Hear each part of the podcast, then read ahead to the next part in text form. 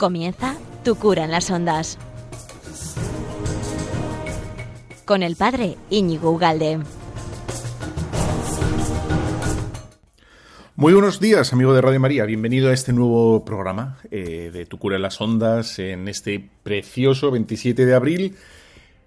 Posibilitado, ya lo sabes, por esta gran casa Radio María que tiene unos voluntarios eh, y unos trabajadores, unos profesionales estupendos que, que nos posibilitan que nos facilitan estar quincenalmente aquí eh, los jueves de doce y media a una y media, pues eh, como dice la canción, y así juntitos los dos y hablando de mil cosas distintas, que hoy te voy a proponer tres temas, que el cual...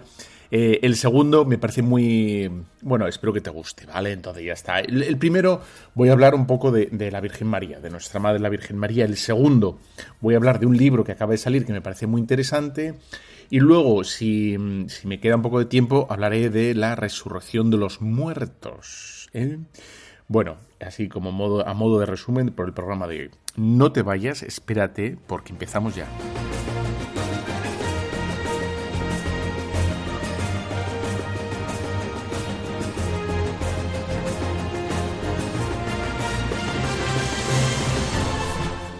Queridísimo amigo de Radio María, ¿qué tal estás? Ya estás con ganas, ¿no? De escuchar a ver qué dice este cura en, en la red, ¿verdad? O en las ondas. Bueno, pues ya sabes que todo esto lo puedes reescuchar, lo puedes reenviar, lo puedes eh, volver a escuchar cuando te la santa gana, porque la tecnología es maravillosa y nos posibilita escucharnos, eh, incluso interactuar, ¿no? Eh, cuando estés haciendo lo que sea, cuando estés pelando las zanahorias para hacer esa crema de calabaza, cuando estés andando porque tienes que andar, porque te ha dicho el médico que tienes que andar, cuando estés conduciendo que tienes que ir a no sé dónde, tres horas de coche, pues este podcast, por ejemplo, este programa de, Radio María. Y en todas las plataformas, Telegram, Instagram, Facebook, Evox, página web de Radio María, aquí estamos presentes. Presente, presente, presente. Bueno, entonces, el, primer bloque, el primer tema, la primera idea que quería hoy tocar, como no puede ser otro modo, porque además el próximo programa que me toca no me toca, porque, porque estarán pidiendo dinero, ya te adelanto, para que te rasques el bolsillo. Bueno, pues em, eh, la, idea sería hablar de la Virgen María, porque está ya a la vuelta, a la vuelta de la esquina este mes de, dedicado a la Virgen. Que ya sabes que se originó, pues yo creo que es en el siglo XVII, XVIII, en Italia, y prendió pero por todo, por todo el globo, ¿eh? pero con una velocidad eh, casi casi como si todo el mundo estaba esperando que lo dijera, ¿no?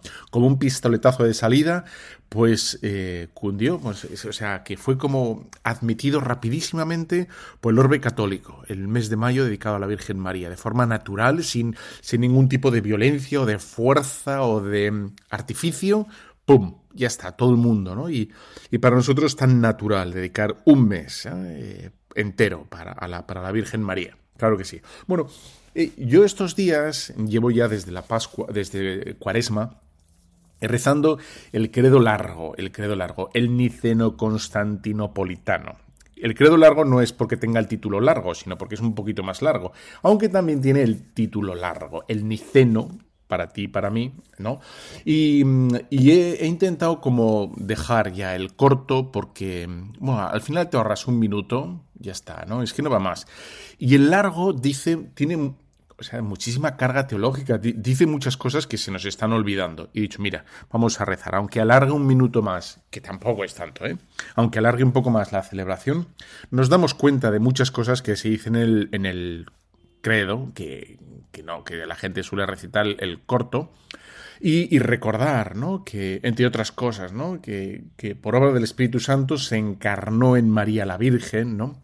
Y se hizo hombre, y se encarnó. Y, eso es lo que, como la, idea que quiero, que quiero coger hoy, ¿no? El, gracias a esto que, que recitamos, ¿no? En el, y luego más ideas, ¿no? Eh, pues recordar, eh, digamos, el lugar preferentísimo que tiene la Virgen María en nuestra devoción, que no es cualquier cosa, que no es cualquier cosa, no es una devocioncilla más. Este año ha estado conmigo un, cura, un amiguete, que este, claro, eh, es, es, americano, ¿no? Entonces es norteamericano. Los norteamericanos, eh, claro, no son están rodeados, todos ellos, los, católicos norteamericanos, así como también los ingleses, por, otras confesiones. Están los eh, episcopalianos, los... Eh, bueno, tienen otras confesiones. De tal manera que yo creo que sin querer ellos, sin querer ellos, eh, están como, mm, como justificando muchas veces su fe, la Eucaristía, la confesión, el Papa, la Virgen María. Y de tal manera que ellos siempre intentan eh, inconscientemente como ser más rigurosos o más puros o más genuinamente evangélicos a la hora de, profesar, de expresar la fe. Y, raras veces, no digo que sea imposible, eh, ni muchísimo menos, pero raras veces encontrarás toda una iglesia dedicada a la Virgen María en el centro, o que tenga una talla enorme en el centro, como tenemos en España. En España, creo, creo, eh, estoy hablando de memoria, que la mitad de las parroquias están dedicadas a la Virgen María. Entonces, entras y tienes la talla de la Virgen María y no aparece de forma primera Cristo, o a veces ni siquiera un crucifijo. Aparece la Virgen María. Algunas veces, en la gran mayoría, con, con el niño, con el niño sentado en su regazo, y otras veces incluso sin, sin el, el, niño. Cosa que para una mentalidad protestante pues nos echaría en cara que la Virgen María, que no, porque nosotros somos cristianos, venido, es decir, ¿no? que hace referencia a Cristo, etcétera, etcétera, etcétera. Bueno, pues bueno, nuestra devoción cristiana, no por española, ¿eh? sino por cristiana, es muy mariana, absolutamente mariana. Y esto es lo que quería como subrayar, aunque ya sé que lo sabes perfectamente, pero darnos cuenta ¿no? de, la importancia de la Virgen María, porque en ella, en ella, y por obra del Espíritu Santo, se encarnó Dios. Ella, ella es el arca, ella es la nueva arca, ella es el, lugar privilegiado que Dios ha elegido para habitar con nosotros, ¿no? Para comenzar este caminar terreno. Es la Virgen María. De ahí que, que desde siempre, desde siempre, y ahora lo vamos a ver, eh, la Virgen María eh, ha tenido un lugar absolutamente central. Central. No, eh, no es, verdad que Cristo es el centro, pero de alguna manera no se puede entender, ¿no? Y, haríamos un flaco favor al Evangelio si, si aislamos a Cristo de, la Virgen María. ¿Por qué no? Porque dice, todo ha comenzado con la cooperación de la Virgen María, con el sí de la Virgen María, y ella es la puerta, ¿no? La puerta que nos ha dado el Salvador. ¿Qué quiere decir? Y ahora vamos a dar un pasito más, ¿no? ¿Qué quiere decir todo esto? Pues gracias a María, gracias a María, Dios eh, deja de ser una teoría. Dios deja de ser una idea. Dios se nos evidencia a ti y a mí de forma clara, de forma clara, que es una persona.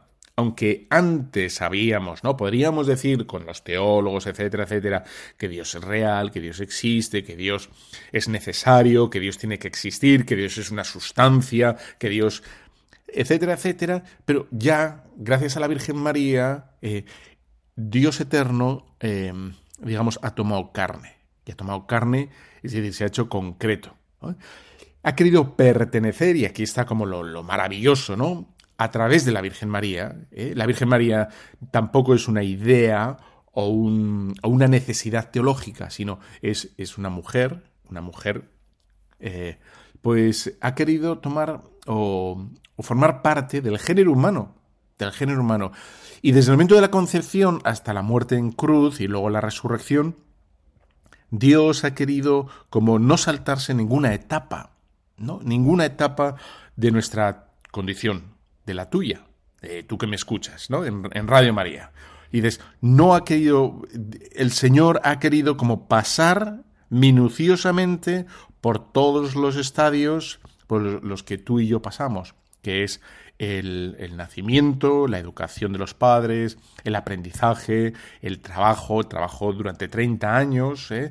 Em, y luego la predicación, la enseñanza de, bueno, eh, a los discípulos y tantas y tantas cosas. Él ha asumido, Dios, en Jesús de Nazaret, en nuestro Señor Jesucristo, ha asumido un pueblo concreto, una cultura, ¿no? Y ha querido, eh, pues, hacerse concreto, patente, amando una cultura, en un pueblo, con unas tradiciones, eso que es para, para ti y para mí es también tan, tan querido, ¿no? Nos sentimos tan, pues tan españoles y cada uno tan distinto, ¿no? Y, pero pero tan, tan unidos unos a otros, los andaluces, los gallegos, los extremeños, los vascos, los navarros, los todos, ¿no? Somos, somos distintos, pero que no nos separe nadie, ¿eh? que nadie nos separe. Somos todos muy distintos, muy amigos y mm, saltamos muy hermanos. Saltamos de, la geografía española y nos sentimos muy hermanos de nuestros hermanos eh, franceses, italianos, americanos, eh, venezolanos, eh, lo que quieras, ¿no?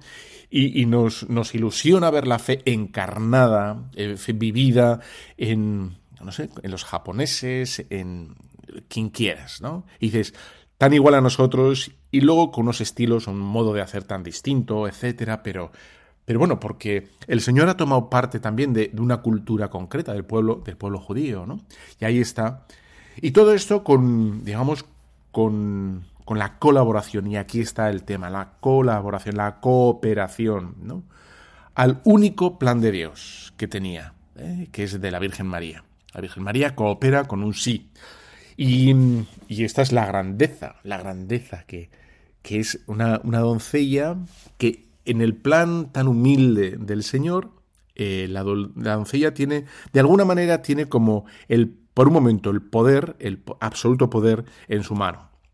Eh, así dicho quizá queda mal, ¿no? Porque parece que es un poder despótico, caprichoso. No, no, no me refiero a eso, ¿eh? Me refiero a la fuerza que ha tenido, al impacto. Ríete tú, ¿no? De cualquier prohombre que, que nos ensalzan en los medios de comunicación, en los libros de historia, el que te dé la gana, me da igual, ¿eh? la Virgen María con su sí ha dejado una impronta en la historia que, todavía está ahí, ¿no? Eh, es el sí de María, ha dado paso a, bueno, pues pues a un caudal de gracias eh, que no se pueden no se pueden medir no se pueden calcular y que es Jesús de Nazaret, que, ha tenido un impacto, que tiene un impacto en tu vida, etcétera, ¿no? Y, ahí está. Nosotros, por tanto, eh, decimos que el cristianismo no es una filosofía, no son principios. Esto tiene, eh, tiene mucha importancia, porque luego cuando la gente diga, bueno, es que hay que seguir las corrientes de moda, hay que seguir el pensamiento, es que la gente ya no piensa así, la gente no piensa así, Claro, si estuviéramos hablando de, de un pensamiento, los pensamientos se adaptan, se acoplan, evolucionan, etc. Ahí tenéis las teorías políticas eh, que cambian, van cambiando. Ahí tenías las teorías de, yo qué sé, de las modas de, vestir, las teorías... Eh, yo qué sé, filosóficas, antropológicas, e incluso el modo de concebir la, la ciencia, todo eso va cambiando, evolucionando. Y, y, por lo tanto, mucha gente invoca a esos cambios que se dan en todas estas disciplinas económicas, es que todo, todo, todo, tiene una evolución, ¿no? Y dices, pues para que el cristianismo cambie. Pero claro, si nosotros afirmamos que, que el cristianismo es una persona, ya, o sea, es una persona, es una persona. La persona es Jesús de Nazaret, ¿no? Que ha hablado, que nos ha enseñado, ha muerto y ha resucitado. Cielo y tierra pasarán, mis palabras no pasarán. Ahí estamos, ¿no? Por tanto, el Señor nos ha enseñado y por lo tanto nosotros seguimos a Jesús. Y ahí está, ¿no? Entonces seguimos a una persona. Dices, ya, sabes esa, bueno, ese momento de la vida de San Pablo cuando está persiguiendo el cristianismo, em, se le aparece el Señor y el Señor ya había muerto, pues unos cuantos años antes, pues unos, no sé si son diez, una cosa así. Y, Jesús en la aparición dice, ¿por qué me persigue? Lo que estaba haciendo San Pablo era exterminar a los cristianos.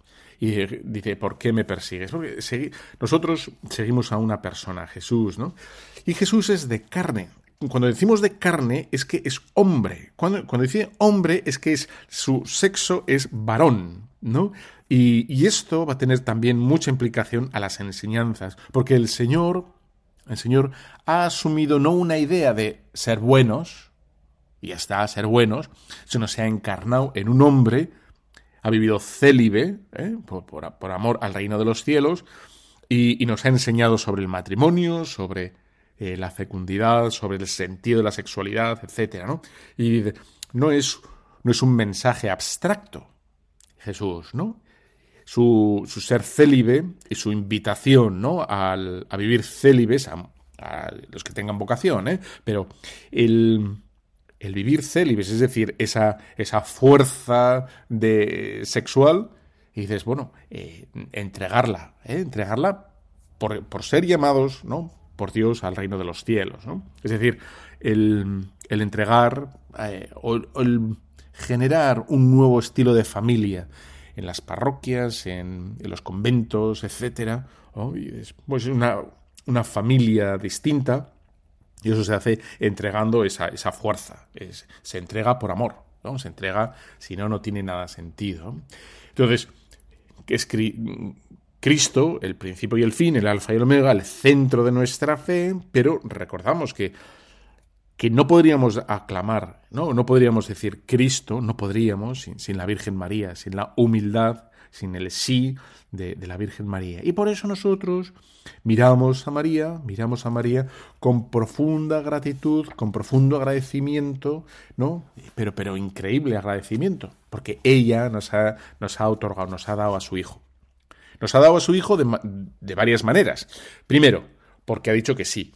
Por lo tanto, ha posibilitado, ¿no? nos ha dado la, sí, la, la, fuerza, la posibilidad de que Cristo pues, pues, nazca, eh, crezca, nos predique, etc.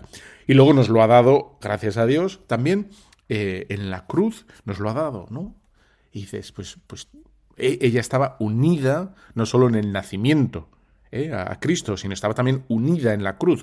Por lo tanto, si Cristo se estaba muriendo por ti y por mí, la Virgen María estaba ofreciendo eso también, ¿no? Estaba uniéndose al Señor en ese acto de entrega, en ese acto generoso, etc. Por lo tanto, vemos que esa importancia capital, ¿no? Capital. Eh, es algo así como, como los fundamentos de una casa que no se ven, pero son necesarios para que todo el edificio se luzca y se mantenga. Algo así, parecido. No sé si la puerta hoy la, la imagen es, es muy correcta, pero valga, ¿no? Valga para expresar que que, ha sido capital. Y no solo es capital ahora a 20 siglos vista, ¿no? Y que a lo mejor nos puede decir alguien, por ejemplo, un inglés, un protestante, un episcopaliano, un luterano, un calvinista, un... dice, bueno, es que sois un poco exagerados los cristianos, la Virgen María, sino que, que ya desde el comienzo aparece en los evangelios la importancia de la Virgen María. Es decir, en los evangelios no, no se nos ahorra la anunciación. En los evangelios no se nos ahorra las bodas de Caná, en los evangelios no se nos ahorra la presencia de María en la cruz, ¿eh? no se nos ahorra, sino aparece porque tiene, tiene importancia.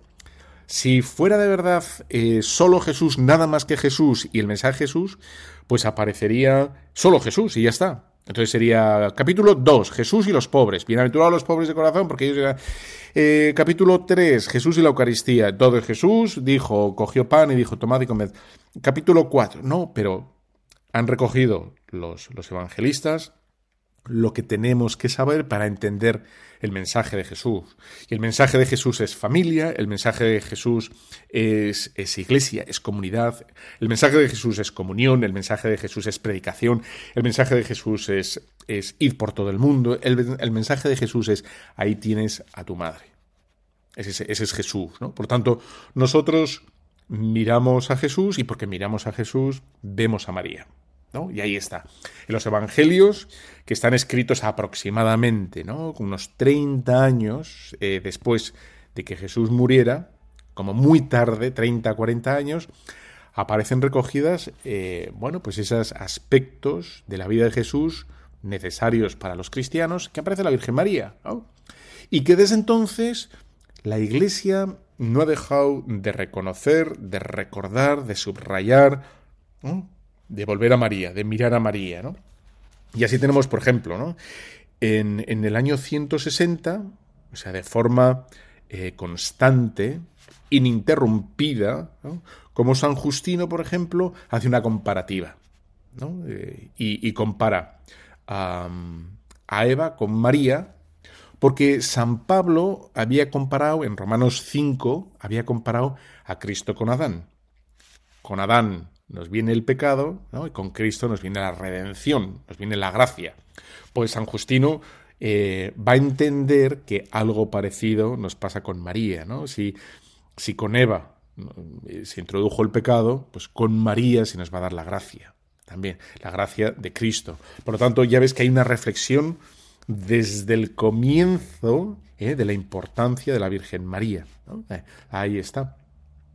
Poquitos años después, por ejemplo, en el año 200, San Irineo, que es otro santo, eh, padre de la Iglesia, hace también una comparativa audaz cuando habla de María y hace entiende a la Iglesia como María.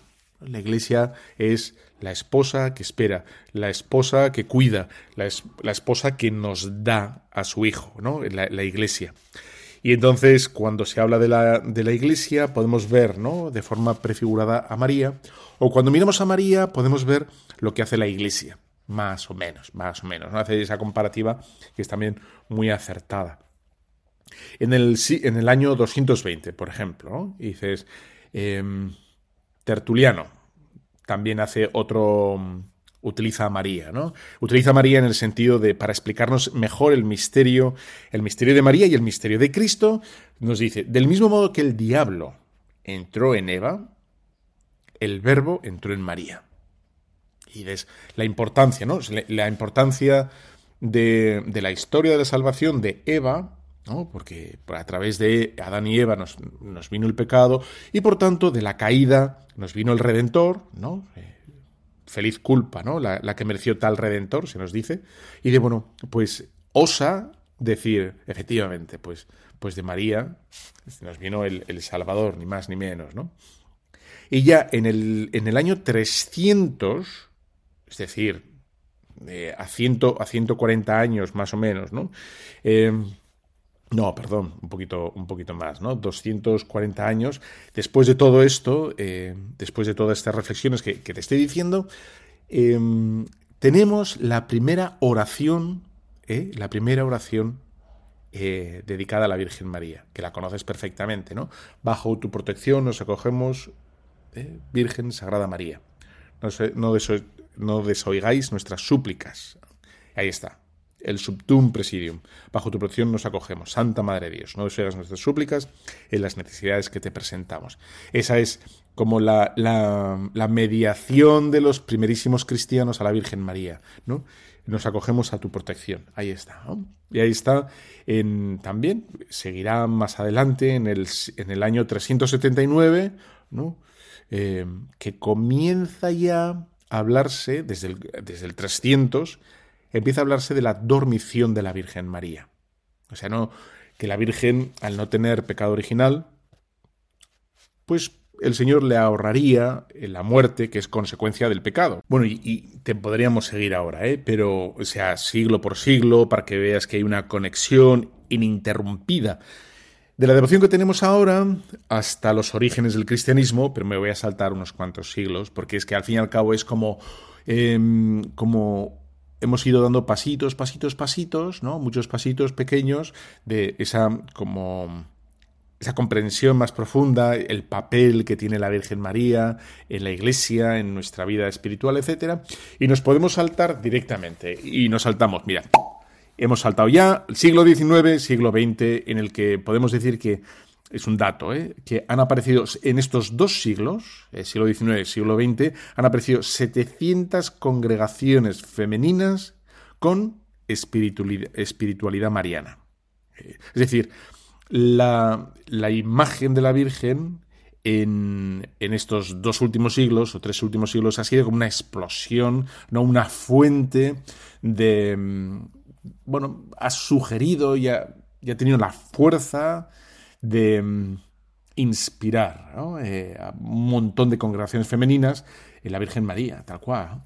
Y luego, en el siglo XX, y tampoco voy a entrar mucho, eh, pero ha habido muchísimas aprobaciones de, lugares eh, dedicados a la Virgen María. Muchísimos.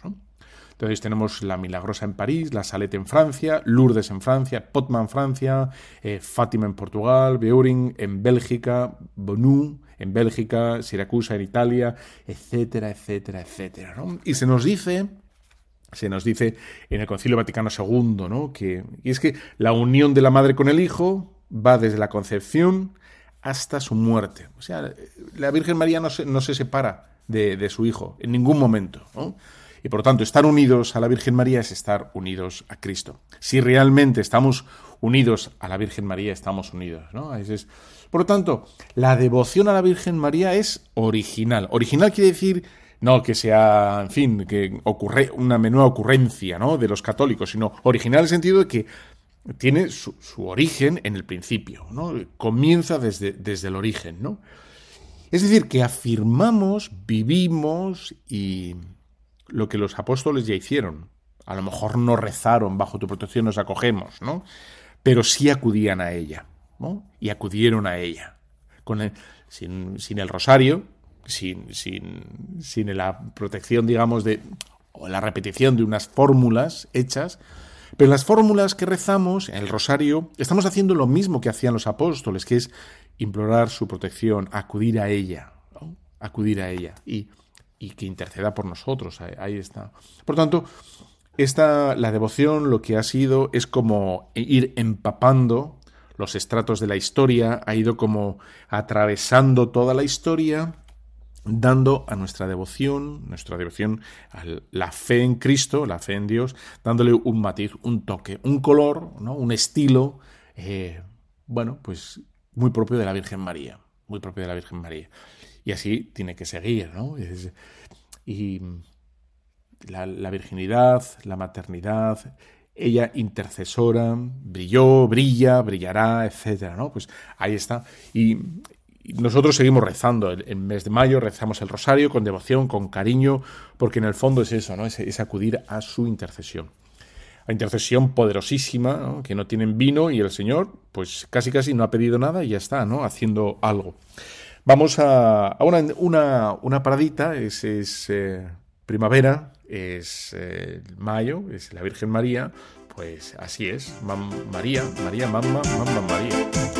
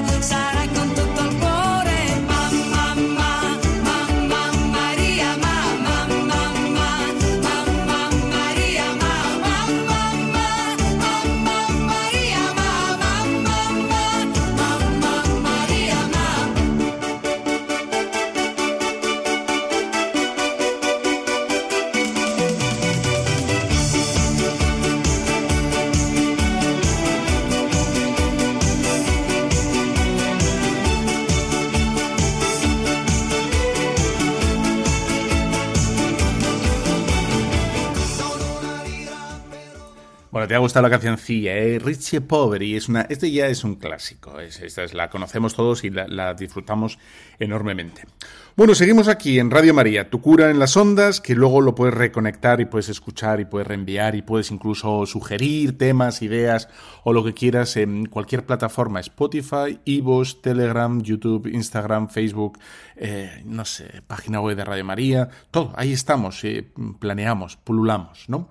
Bueno, y la segunda, esta segunda parte, que me parece muy... Estoy leyendo un libro que, que lo estoy disfrutando como un enano y lo bueno es que es gordo, porque como me gusta desde la primera página, lo voy a disfrutar hasta la última. ¿Qué libro es? ¿Qué libro es? Es eh, Las notas personales de Joaquín Navarro Valls, que como bien sabes fue el portavoz del Vaticano de la Santa Sede durante el, pontificado de Juan Pablo II. Entonces, ha escrito, bueno, no, no, son sus memorias, pero yo creo que es más o menos un diario donde ha recogido pues un montón de, acontecimientos, de sucesos y por tanto, como ha trabajado codo con codo con Juan Pablo II, un montón de reflexiones o reacciones del pontífice, del sumo pontífice, eh, en este libro. Entonces, lo que he pensado es que te voy a leer unas cuantas de estas anécdotas para que disfrutes de, este gran papa, de este gran santo, ¿no? Y también supongo que en el tema este de, bueno, pues de, de aprender a ser santos y de aprender, pues que, bueno, aprendemos a reaccionar también o, o nos dé luz a cómo, cómo enfocar los problemas o cómo ver, ¿no? Eh, bueno, pero yo creo que algunos, algunos de los temas que voy a tocar, bueno, no son muchos, ¿eh? A ver, son seis, porque creo que no me va a dar mucho más tiempo. Em, bueno, pues para orientarnos, para guiarnos un poco en, algunas cosas, ¿no? Bueno, em, eh, una de las cosas, ¿no? Voy, a empezar ya. ¿eh? Empieza, me salto la introducción. Bueno, Joaquín Navarra Valls, eh, este, este hombre murió en el 2017, era doctor, era médico, aunque también eh, estudió psiquiatría y mm, comunicación. Por tanto, bueno, era un buen fichaje por el Papa. ¿no? Le, va a acompañar en, al campo, le va a orientar muchísimas cosas sobre cómo comunicar mejor el, eh, papado, eh, las noticias de la Santa Sede, cómo enfocarlas, cómo decirlas, que tiene que haber mucha más información, que tiene que ser más rápida, etcétera. Bueno, eso está como aquí y allá dicho en, estos primeros capítulos. Y entonces eh, yo voy a coger ya directamente en el capítulo 2, ¿no? En la toma de decisiones, toma, lo titula así Joaquín Navarro Valls, toma de decisiones, ¿no? Entonces, eh, él habla eh, de una entrevista que le hizo un periodista norteamericano, un tal Wynn, y, entonces va a responder, ¿no? porque ya estaban mm, flotando en el aire eh, cosas que ahora ya son absolutamente un ruido ensordecedor, que es el tema divorcista, eh, homosexualista, eh, el tema de, de, entender la Iglesia como una especie de, de mayorías, ¿no? El tema de la sinodalidad, como entender la Iglesia a, a, nivel de mano alzada, ¿no? Elegir los dogmas, elegir la moral, elegir a mano alzada cómo tiene que ser la Iglesia. Entonces, Em, empieza diciendo el Papa Juan Pablo II, ¿no? Eh, así, a las preguntas de este periodista, dice, ser Papa significa asumir una responsabilidad inmensa. Es verdad, pero yo tengo la convicción, que nace de la fe, que cuando Dios nuestro Señor nos confía una carga, nos otorga también la gracia para sobrellevarla. Y sigue diciendo el Papa Juan Pablo. Pero no es algo específico de las responsabilidades eclesiásticas. Pienso, por ejemplo, en la responsabilidad de un marido, de una esposa, cuando dice, te acepto como mi esposa, te acepto como mi marido, y quiero serte fiel mientras viva. La dimensión de la responsabilidad es la misma, es un compromiso personal para toda la vida. Esto sucede en el, matrimonio, en el sacerdocio. Es una idea muy bonita de, de, cómo Dios acompaña. A veces quizá podemos ver solo nosotros el peso, la carga, cómo llevamos las cosas, y, Juan Pablo II nos recuerda, porque lo vivía así, aunque nosotros lo sabemos y se nos suele olvidar, cómo efectivamente el Señor nos da la gracia. O sea, podemos, podemos con, con esas responsabilidades o, con esa, esa carga, ese peso que, bueno, que, tenemos que llevar a cabo. Ahora, junto con la tarea de custodiar la fe, debe afrontar el desafío que le plantean nuevas eh, situaciones, los progresos de las ciencias, problemas morales, especialmente en el campo de la manipulación biológica, humana, etc. Responde. Sí, ciertas cuestiones suponen un gran reto para la teología moral. El punto central de nuestra responsabilidad es resaltar el carácter trascendente de la persona humana, que corre el riesgo de entenderse como un producto, como un simple objeto. Es necesario defender el rasgo específico de la persona humana, el respeto humano, la responsabilidad humana, eso forma parte del núcleo de mis enseñanzas, pero mi tarea no es nueva. Pío XII y los papas anteriores a mí tuvieron que dar respuesta en su tiempo a los retos que se les iba planteando las ciencias y la técnica. Bueno, dice esto tan, tan bonito, ¿no? Es, es necesario mostrar la doctrina con claridad, dice Juan Pablo II. Yo he sido profesor y conozco la importancia de la libertad de la investigación, pero En este caso no se trata de un problema de libertad a la hora de investigar, sino de liberar a los fieles de la confusión que produce escuchar toda clase de opiniones personales sobre la fe por parte de quienes deberían transmitir las enseñanzas de la Iglesia. Dice Juan Pablo II. La opinión pública acepta con mayor facilidad lo que le resulta más fácil de vivir. Y claro, si, a la gente no se le confirma en la fe, eh, pues, pues, la gente al final va a tomar la, opción más facilona. ¿no? el Papa, por tanto, debe tomar decisiones, a veces complicadas. Y dices, bueno. Bueno, pues esa es una de las anécdotas que he querido recoger para ti, ¿no? Y, otra que es eh, de 1987, cuando le están, le están hablando al Papa ¿no? sobre bueno, el tema de la teología, de la liberación, eh, la opción política, el que la Iglesia se decante por, bueno, por la teología de la liberación, que en el fondo es una rama, ¿no? del marxismo infiltrada en la iglesia, ¿no? Con revestida de teología, revestida de tintes de fe, etcétera, pero dice, la salvación del hombre es para de este hombre que vive en esta tierra, que está cercado por la muerte.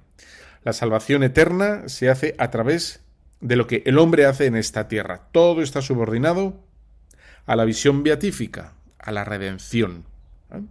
El mensaje moral del hombre es ordena tus acciones según la justicia y no en función de, de ninguna ideología. Existe el prejuicio de considerar que toda temporalidad se debe confiar al marxismo o a las ideologías. La Iglesia, dicen, sirve para el más allá, pero no para el más aquí. Los marxistas en mi país dicen, id a las sacristías, pero no intentéis arreglar el mundo. Esto dejánoslo a nosotros. Y eso no es así, porque Cristo ha venido a salvar el mundo y no solamente el alma separada. ¿no? Dice, bueno, es una bastante, una gran afirmación, ¿no? Dice el Papa, el pensamiento laico, secularizado, es decir, eh, esto lo digo yo, ¿eh? el, digamos, el independiente de cualquier enseñanza evangélica o de la teología o de Cristo, no acepta que el hombre muera. Es la diferencia entre Cristo y los no creyentes. Cristo debe morir. Es decir, aquí vemos muchas veces que, hacemos las cosas como si fuéramos a vivir eternamente, ¿no? Pues, pues, pues, ya se ve que el Papa dice, no, no, si vamos a morir, y efectivamente tenemos que presentarnos con obras de justicia, justicia evangélica en el cielo. Bueno, dice un poquito más adelante, en el año 1987, sobre la ausencia de los obispos checoslovacos en los problemas de Checoslovaquia. Y entonces em, se nos va a explicar, nos, explica Joaquín Navarro Valls, eh, cómo Juan Pablo II entendía su pontificado con los problemas, digamos, políticos, con los problemas eh, concretos de, los países y en concreto de, Checoslovaquia. Dice, em, no, esa, como no toma de postura por parte de los obispos en los problemas y la toma de postura del Papa, del Papa Juan Pablo II. Y decía, em, los dos, las dos posturas tienen sus riesgos. Casaroli, que es como el representante ¿no? de esa política de, no entrar en los problemas políticos del comunismo de Checoslovaquia, procura no enfrentarse a las autoridades checoslovacas pensando, quizás, que las tomas de posición en defensa de los propios derechos pisoteados no suelen producir resultados concretos. Sostiene que lo mejor para la Iglesia es intentar solucionar este tipo de situaciones de forma lo más diplomática posible, el Papa, por su parte, está indignado por la actuación de las autoridades comunistas con la jerarquía católica en Checoslovaquia, que considera injustificable. Para él, en este caso, lo, prioritario es dar a conocer la verdad. Y nos va a decir por qué esa es su, toma de postura, ¿no? Porque él cree que lo más importante, ¿no? Cuando uno tiene delante un gobierno manipulador, eh, abusivo, etcétera, pues dice, por la propia experiencia suya en Polonia, porque él creció en un ambiente comunista, por lo tanto, em, totalitarista, abusivo, ¿no? Eh, sin libertades, y de eh, su experiencia con Polonia, con las autoridades comunistas, explica su modo de obrar. Estoy leyendo, ¿eh? Y ahora que como Papa tiene voz para defender a los que no la tienen, no está dispuesto a callar. Es posible que el sucedor de Pedro, el sucesor de Pedro, a quien ha sido confiada la solicitud por la Iglesia Universal, mire con indiferencia una situación de este tipo, dijo el 1 de octubre el Papa Juan Pablo II. Es decir, él tenía esa conciencia clara que tenía que salir en defensa de los más débiles, ¿no? sin miedo a lo que digan los titulares, la prensa, eh, los medios de comunicación, ¿no? intentando como eh, arrinconar, acallar, avergonzar ¿no? a la Santa Sede, a la Iglesia, etcétera, y dices, pues, pues no, ¿no? Y dices, pues ahí está, el Papa hablando de estas cosas. Bueno, la, siguiente anécdota que he recogido, que me parece muy significativa, y, aquí me parece el secreto, ¿no? El secreto de todo, que hizo en 1988 uno de los tantísimos viajes que hizo, en este caso eh, a Sudamérica, Uruguay, Bolivia, Perú y Paraguay, ¿no? en, en el 88. Y entonces ahí ya les empezó a advertir, a precaver, ¿no? De, de no, digamos, rendirse al mundo, de no, de no ceder, de no ceder. Y decía así el 10 de mayo, ¿no? No os dejéis seducir por el fácil recurso al divorcio, ni rechacéis la gracia del sacramento, optando por otros modos de unión, contrarios al querer de Dios y a la ley natural, como el concubinato, donde no puede estar presente el amor pleno. Eh, dices, no, no os acostumbréis. Y, y, lo que me parece más interesante no es esto, porque es, todo el mundo sabe, ¿no? Incluso la gente cuando te ve dice, padre, estoy viviendo en pecado. Pero, en fin, ¿no? Se lo dice más o menos como, bueno, en fin, sin tomárselo muy en serio. Me parece que un poquito más adelante eh, nos dice la clave para, efectivamente, la solución, para no ceder a esta presión de la cultura dominante, ¿no? Y se nos dice que al día siguiente, Em, eh, en este viaje de Sudamérica, él estaba eh, residiendo en un convento de franciscanos, que tenían, por lo que se ve por la mañana, eh, misa a las nueve y media, una cosa así, ¿no? los franciscanos, ocho y, ah, y entonces em, se levantaron para asistir a misa y, y, lo que hicieron fue encontrar al Papa a las seis y veinte de la mañana rezando. Entonces, eh, estaba de rodillas, se nos dice aquí el Joaquín Navarro Valls, ¿no? Y, que, bueno, decidieron celebrar la misa en otro sitio, ¿no? Para, para no interrumpir al, Santo Padre, y que estuvo más de hora y media de rodillas rezando. Oye, y yo creo que está aquí la clave del pontificado de, de, Juan Pablo II. Hora y media, desde las seis y media de la mañana, seis y veinte, hasta las nueve menos veinte, menos cuarto más o menos, rezando eh, porque somos, somos todos eh, frágiles, somos poca cosa, ¿no? Y en cuanto se nos presiona un poco, se nos presenta una vida más facilona, lo más probable es que al principio digamos que no, ¿no? Pero al pasar de los años, al pasar del tiempo, pues es que vamos cediendo, ¿no? Y el único modo de no ceder no es diciendo no hagas, no hagas, no hagas, sino dándonos algo que amar, ¿no? Danos algo, algo que construir, danos una, una meta, danos una cima por conquistar, ¿no? Y, ese es el, el, sagrario, ¿no? Ese es el, Señor, ese diálogo constante con el Señor y ahí está como el secreto para no, para no ceder, ¿no? Venga, hacemos una pequeña pausa otra vez con Richie Poveri ¿eh? y volvemos eh, ya. No, no te vayas. No te, no te vayas. No te vayas. Quédate, quédate.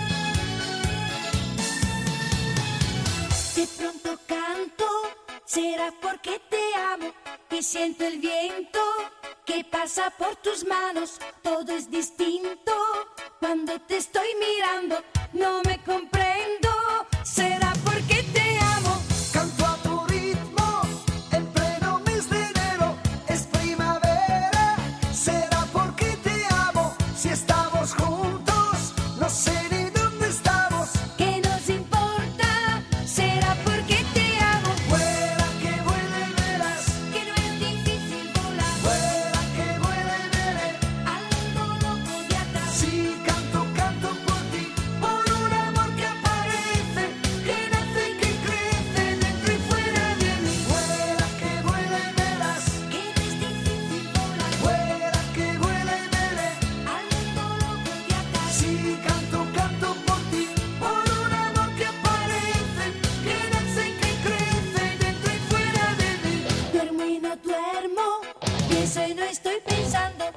solo canto.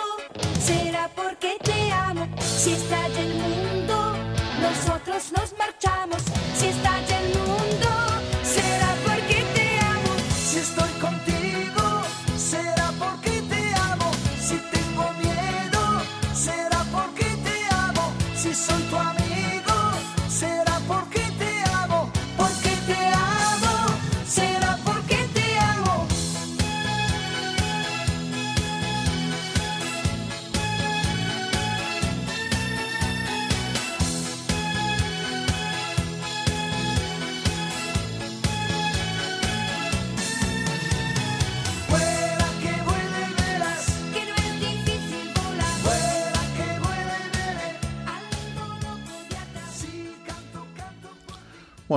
Io sono sé che te gusta, ti piace molto Ricci e Poveri, che è molto divertente, molto allegre.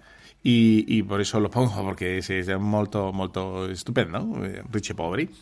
Y entonces, Estamos aquí en Radio María, Tu cura las ondas, escuchando Richie Pobri, escuchando a Juan Pablo II, eh, escuchándolo cuando te dé la gana, en Ivox, eh, corriendo, fregando, cocinando, en el coche, eh, mil cosas distintas y, y todo es molto divertente, molto facile, molto facile. Y, y estaba, estoy recogiendo unas cuantas anécdotas de este libro que, que te recomiendo, que es muy simpático, bueno, simpático, es, y es un poquito más, es edificante, es atractivo por un montón de anécdotas que no te he contado y que aparecen. Yo te he cogido unas pocas, ¿eh? estaba pensando en mi oyente, mis oyentes de Radio María, he dicho, bueno, pues eh, estos, por ejemplo, ¿no? Aunque hay otras un poquito más largas, como eh, esta no te voy a decir, porque bueno, no, no, tiene un mensaje así como muy definido, pero habla de cómo pasaron cinco o seis días en la montaña, en, en los Alpes, andando, y cómo, claro, tenía que ir con médicos, con algún policía, por si acaso, etcétera, etcétera. Bueno, y entonces me hacía gracia porque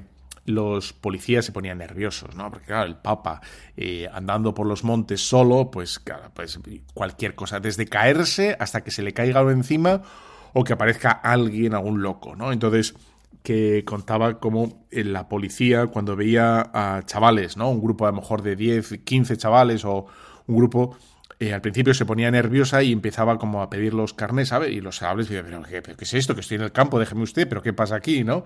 Entonces le, le sugirieron a la policía un poco de mano izquierda entonces ya optaron la policía en vez de pedir la documentación y todo el mundo dice, pero oye, pero ¿qué es esto? Y entonces hacer la figura del papa antipática, bueno, a este señor que le dijeron, dale una vuelta al tema, ¿no? Entonces la policía optó por eh, entretener a los chavales. Entonces, de la que pasaba el Papa, hombre, que tampoco te esperas que sea el Papa, porque vestido de montañero, no. Entonces les paraba y, oye, ¿dónde venís? ¿Dónde estáis? ¿Habéis visto setas? ¿Estamos buscando setas? O lo que sea, ¿no? Entonces los chavales se, se enrolaban en la conversación, los otros el, pasaban, ¿no? El Papa con, con los médicos o el resto de, de personal o de los amigos del grupito, ¿no? Que iban, pasaban así como de, largo, no se daban cuenta y ya está, y todo con, ¿no? Mano izquierda, con un poco de perspicacia, de picardía y ya está, ¿no? Bueno, es una anécdota además. Bueno, tenía esta otra anécdota, me parece muy interesante porque, bueno, como sabes, yo suelo ir a África y este año también voy a ir a África, estupendo. Eh, y dices, bueno, ¿cómo, cómo, cómo dejar huella ahí en África, cómo dejar huella, pero bueno, ahora se puede pensar con nuestros chavales, ¿no? La juventud, la juventud, ¿qué hacemos con nuestros chavales? ¿Qué hacemos? ¿Les damos todo? ¿Les decimos a todo que sí? Bueno, pues dice, Juan Pablo II decía en África, en Malawi, decía esto, ¿no? A los, a los, jóvenes en Malawi. Aprovechad los talentos para desarrollar vuestro carácter y todo lo noble de la vida. Malawi necesita ahora personas de carácter fuerte, conscientes de su valor, pero que tengan la humildad de pedir a Cristo las gracias que necesitan. Y bueno, me, me gustaba este contraste que hace Juan Pablo II. ¿no? Malawi necesita, podríamos decir, España necesita, ¿no? España te necesita. Necesita personas de carácter fuerte. Que carácter fuerte no significa maleducados, groseros, ¿no? Eh, carácter fuerte, digamos, con convicciones profundas y un carácter que se forja, ¿no? Que, que, haga lo que diga y diga lo que haga. Eso es el carácter fuerte. Hay que trabajar, hay que trabajar, ¿no? Hay que trabajar fuerte, hay que no arredrarse a esa... Bueno, ahí está el carácter fuerte. Y a la vez, para no caer en la soberbia o en la intemperancia o a caer en la agresividad o no a caer en la violencia o ¿no? la humildad, ¿no? Que hemos de pedir a Cristo, ¿no? Para, para dar eso. Cristo es el bálsamo que va, digamos, a la fuerza y a la vez esa, esa delicadeza, esa ternura esa fuerza contenida, ese saber hacer, saber decir, sin ser provocadores, ofensivos, eh, o como quieras llamarlo, ¿no? sino realmente que seamos colaboradores del Señor eh, allí donde estemos, ¿no? Pero colaboradores quiere decir que, que es lo que necesita, algo distinto. Ya sabemos, ya vemos, ¿no? Que ahora necesitamos algo distinto, algo distinto, y eso lo, tiene que salir de, cada uno de, nosotros, bueno, las nuevas generaciones, etcétera. Bueno, y por último, una anécdota también, ¿no? Muy, me parece que, que define muy bien el temperamento de, Juan Pablo II, que sale eh, aquí. Y es como en el verano del 89, ah, bueno, que, tenía muchos problemas, estaba por ahí Lefebvre por un tema. Eh, bueno, la cuestión es que eh, luego el Carmelo de Auschwitz, bueno, había varias cosas. Y el, el tema es que nadie en Europa hablaba contra la guerra en el Líbano. Entonces ya se ve que Juan Pablo II eh, esto le podía, le enervaba. Entonces dice eh, nuestro amigo Joaquín Navarro Valls que, mm, que, le habían invitado, le había invitado al Papa a cenar con él y el, Papa pues estaba tranquilo, estaba, eh, digamos, con, con humor, ¿no? Hablaba bien, o sea, estaba tranquilo, sereno, con buen humor, y que cuando salió el tema del Líbano cambió absolutamente, ¿no? Y se le veía tenso, se le veía tenso diciendo, esto, esto no puede ser, esto, esto no puede. Entonces, que en la cena dijo rápidamente, esto, mañana tenemos que hacer algo, ¿no? Mañana el Papa no puede callarse, el, Papa tiene que hacer algo. Entonces, como era verano, y entonces estamos en el año 89, dice Joaquín Navarro Valls que eh, verano no hay nadie en ningún sitio. Entonces, em, quería responder a unas declaraciones de Mitterrand en Francia, quería a la vez, ¿no? Como implicar a, a las grandes autoridades del mundo a que tomaran parte en la pacificación ¿no? de, del Líbano. Eh, y por otro lado no tenían ni un telefax, no tenían ordenadores, no podían recurrir al...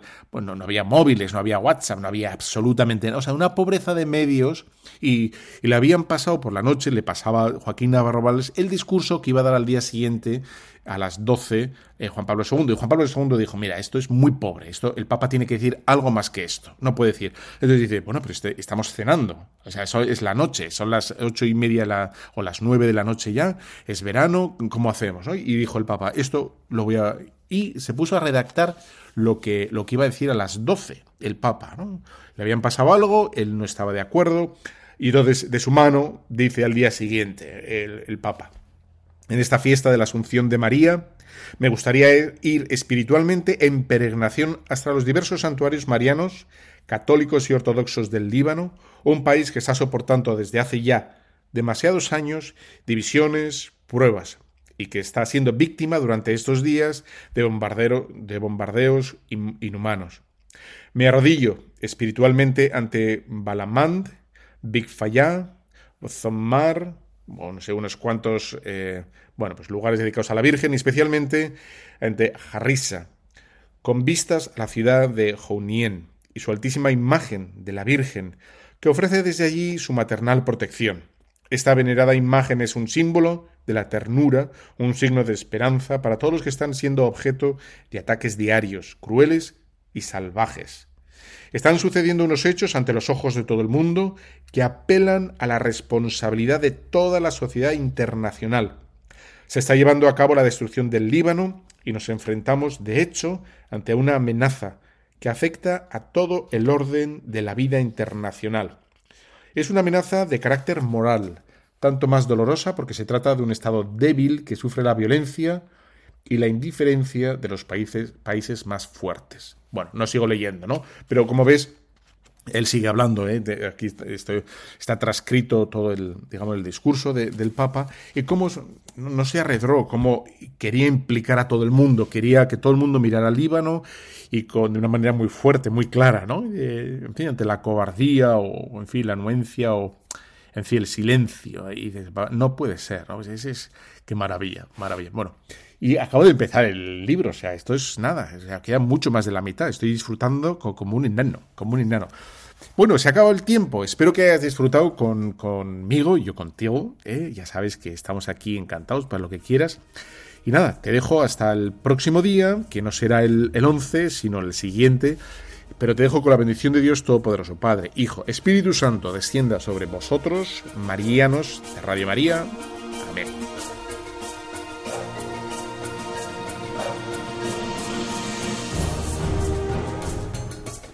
Han escuchado Tu cura en las ondas con el padre Íñigo Ugalde.